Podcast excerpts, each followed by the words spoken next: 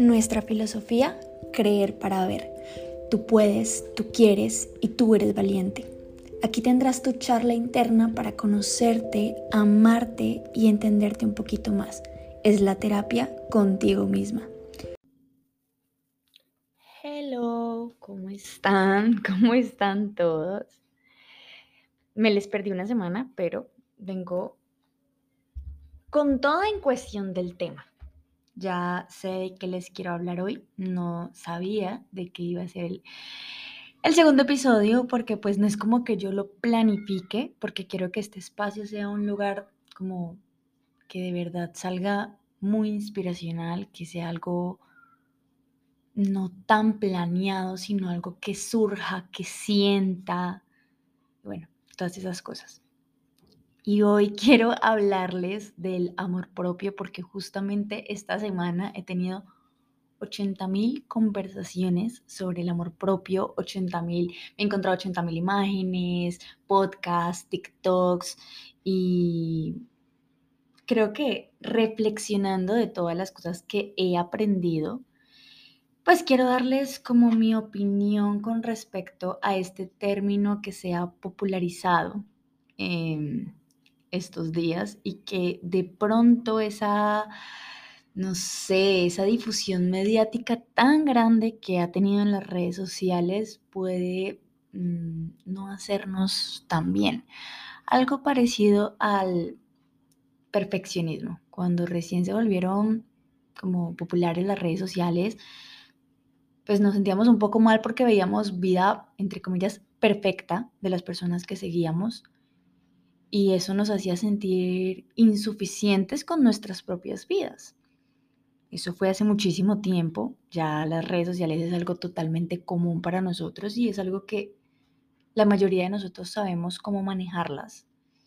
Y los que no, pues al menos están conscientes de que, pues, no todo es perfección. Tanto así que eh, ya no se ven tantos videos de la vida perfecta, ya se comparte más la cotidianidad.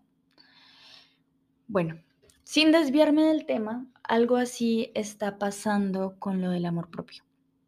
Creo que el año pasado fue el año donde todo el mundo estaba teniendo despertares espirituales, donde todo el mundo estaba pensando en su desarrollo personal, en la transformación personal, mejor dicho, o sea, literalmente toda mi generación estaba teniendo un boom. No quiero generalizar, pero hablo de mi círculo, de mi núcleo todas las personas que yo seguía, todas las personas eh, con las que hablaba, los videos que me aparecían, todo el mundo era hablando del despertar espiritual, de ser una mejor persona. Es tanto así que el término coach se volvió viral. O sea, ya todo el mundo es coach. Y, y de hecho yo tuve un curso en la universidad de esto, de coaching donde la profesora realmente se sentía muy molesta, ya lo expresaba varias, en varias ocasiones, porque todo el mundo se creía coach cuando a ella le tocó estudiar muchísimo y yo siento que esta profesión es de una responsabilidad muy grande. O sea, es demasiado grande y no solamente por el hecho de que, ah, me siento bien y quiero ayudar a las personas, ya automáticamente soy coach. Yo siento que uno tiene que ser responsable con lo que brinda a esas otras personas. Entonces, los que me conocen o los que me siguen desde hace tiempo o los que tienen una relación un poco más personal conmigo, saben que el año del 2022 a comienzos, o sea, por no decir 2021 literal, porque eso fue en 2022 tipo enero, fue mi año transformacional. Fue el año donde yo tomé la decisión de hacerme cargo de mi vida porque había tocado fondo, había tocado mucho fondo y era o tomar una decisión o literalmente irme al carajo. Entonces, em, pues ese año fue súper transformacional. Yo conocí personas que me ayudaron a vincularme con todo esto de el PNL, que es la programación neurolingüística, de la gestión emocional. Eh, me obsesioné demasiado con el tema que mi biblioteca, yo tengo biblioteca porque me fascina leer, está llena de libros de psicología, aunque realmente es algo que pues siempre lo he hecho desde mis 11 años yo leo a Walter Rizzo, me fascina, me encanta. Y es alguien que habla muchísimo del manejo emocional. Eh, bueno, X, me desvié. Les estaba diciendo que me obsesioné con el tema, empecé a hacer demasiados eh, diplomados sobre mentoring, sobre la gestión emocional, empecé a intenciar a mi terapeuta, a mi psicoterapeuta, empecé a informarme sobre la terapia de dialéctica conductual, que es pues algo que está presente en mi vida. Em, bueno, me obsesioné demasiado con el tema, o sea, yo buscaba información, información, información porque necesitaba saber o creía que necesitaba saber absolutamente todo para cambiar. Pero a veces las cosas no son así. A veces uno puede leer, pero pues en la vida real no es que sea tan sencillo como lo que uno está leyendo. A eso súmenle que mi algoritmo de Instagram y de TikTok empezó a mostrarme los despertares espirituales de otras personas. Entonces era la vida perfecta, y entonces yo soy la persona más pasiva del mundo, yo no me enojo, yo soy amor y paz, vivo en una constante meditación, eh, o ahora último, o sea, a finales del 2022, que se viralizó el hecho de esa chica, que era literalmente tener las rutinas perfectas, levantarte a las 7 de la mañana todos los días o levantarte aún más temprano, tener el desayuno más lindo del mundo, salir hacer deporte, mejor dicho, las rutinas de las chicas perfectas que uno dice, oh my God, yo quiero ser así. Y mostraban eso como si fuera el amor propio, mostraban eso como si fuera el despertar y en realidad el despertar no es que tenga pasos, es algo tuyo, nadie te puede obligar a tener esos pasos, es algo que cada persona lo vive diferente y en soñar o idealizar ese proceso puede ser dañino para las personas que tal vez estábamos desesperadas por salir de un hoyo negro, porque empezamos a sentir que no lo estamos haciendo bien, que no estamos teniendo esa vida perfecta, que no estamos teniendo esos resultados. Si en algún momento decaemos o explotamos de la rabia o algo así, nos vamos a sentir mal porque vamos a decir, no es digno de una persona que está cambiando y todo mal, mejor dicho. Y entonces, porque yo no me levanto a las 5 de la mañana y tomo mi batido de proteína, ¿qué estoy haciendo? No soy esa chica, soy una mala persona. No. Y, lo digo porque realmente eso es lo que me pasaba a mí. Y este podcast lo estoy haciendo inspirado en un podcast que escuché, eh, que más adelante les digo exactamente el nombre porque no me recuerdo, soy muy mala con esto de los nombres pero lo estoy haciendo inspirado en eso porque me sentía tan desesperada, me daba muchísima ansiedad no llevar ese estilo de vida de esa chica que está cambiando, de la chica que se hace el skincare, que toma tiempo para ella, que se le toma café, que mejor dicho hace deporte. Yo decía, no lo estoy haciendo, no estoy cambiando, no me confundí, no estoy cambiando, simplemente creo que lo estoy haciendo, pero no estoy tomando los pasos necesarios. O sea, me metí una película, me me dio tanta ansiedad de, estar haciendo las cosas mal y, de pronto de, de no estar cambiando como lo deseaba, que fue duro. Y cuando escuché ese podcast del que les hablé, que me inspiró para realizar este, pues yo dije, claro, es que esto no es el amor propio, ni esto es el, el, el cambio espiritual, ni el despertar espiritual, ni, ni esa vaina, es simplemente un prototipo que ha creado las redes sociales y como todos sabemos las redes sociales tienden a ser perfeccionistas, nos hacen dudar de nuestra vida, nos hacen dudar de nuestras creencias, nos mete una presión social y psicológica impresionante. Eh, denme un momento que quiero darle los créditos la persona, ay, apagué el celular para que no lleguen las notificaciones, Pero quiero darle los créditos, así que espérenme un segundo.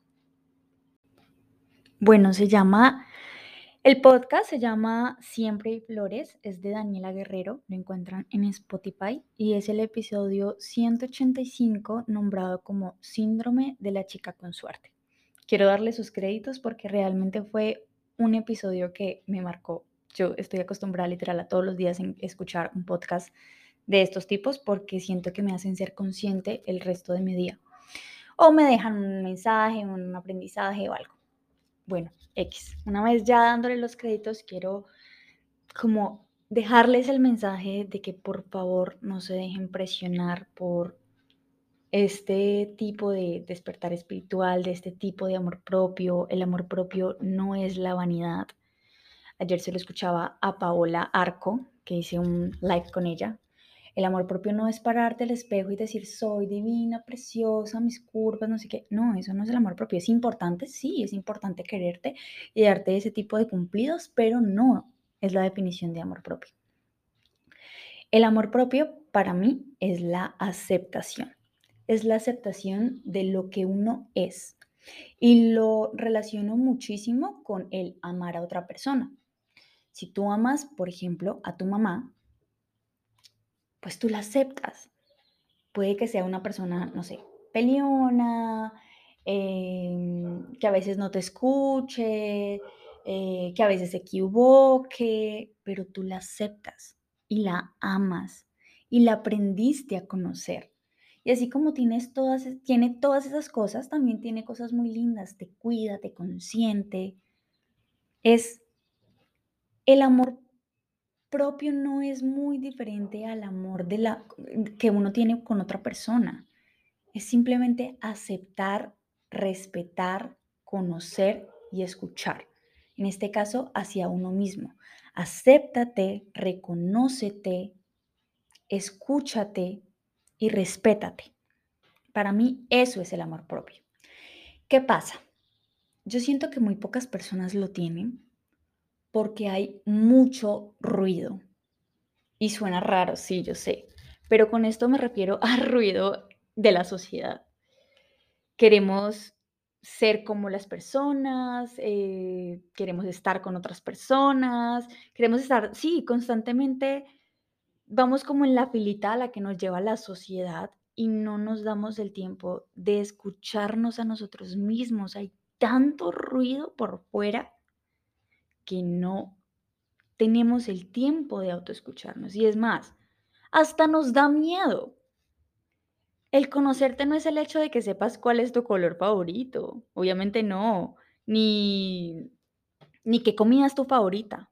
El conocerte es saber qué te hace sentir mal, saber qué te gusta, qué no te gusta, cómo se sienten tus emociones, cómo reaccionas ante ellas, eso para mí es conocerte. Y bueno, ahí viene todo lo demás del respeto y de verdad, un buen tip es trátense como si fuera, o sea, ámense como si fueran amar a una persona que amen de verdad mucho. Yo en este caso lo estoy dando como un ejemplo de tu mamá, porque pues es tu mamá. Y entonces, pues, da. Hagan eso, escúchense, ámense, quiéranse. es, como una canción, ¿no? Está pasando un avión en este momento, pero no quiero parar. Em, tengan en cuenta que uno no puede amar a una persona si no la conoce. Puede gustarle, sí, pero si no la conoce no hay amor, porque pues no conoces nada de esa persona.